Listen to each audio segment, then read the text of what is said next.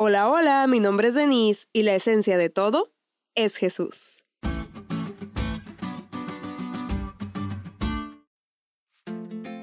Como muchos de ustedes saben, mi novio y yo nos vamos a casar. Y Dios nos dio la oportunidad de planear nuestro nido de amor en algún lugar de este vasto mundo. Solo que hasta este momento, nuestro nido de amor es un conjunto de renders, como se atreven a llamarle los arquitectos. Nosotros, los mortales, preferimos llamarle algo así como imágenes digitales.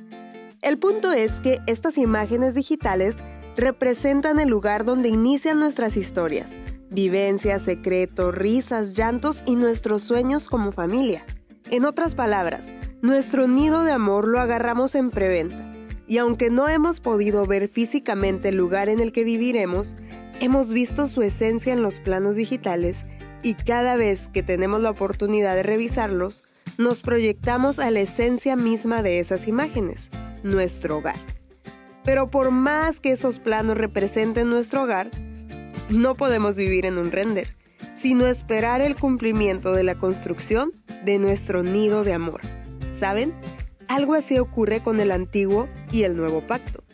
El antiguo pacto era un plano del nuevo, una proyección del ministerio de Cristo el antiguo pacto era un sistema de sacrificios en donde un sumo sacerdote intervenía en la expiación de los pecados del pueblo, y cuyo propósito era simbolizar la salvación que solo encontramos en Jesús.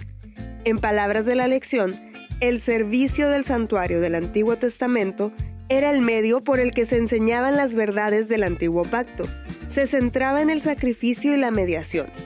Ambas, sacrificio y mediación, eran un render de Cristo, quien dio su vida, una vez y para siempre en rescate por todos, que resucitó y que a través de esa, su sangre, intercede por nosotros ante el Padre. Por más prefiguración que los animales o la función sumo sacerdotal pudiera tener, no salvaba a nadie.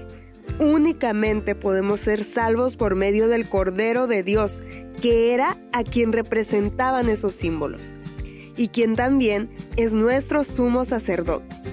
Y espero de corazón que estés captando estas palabras, porque en este momento de la historia, el Hijo de Dios, el Creador, quien murió y resucitó al tercer día para después ascender al cielo, está intercediendo por ti. Sí, lo que tú has hecho, Él quiere cubrirlo con su sangre, si tan solo tú le aceptas por fe.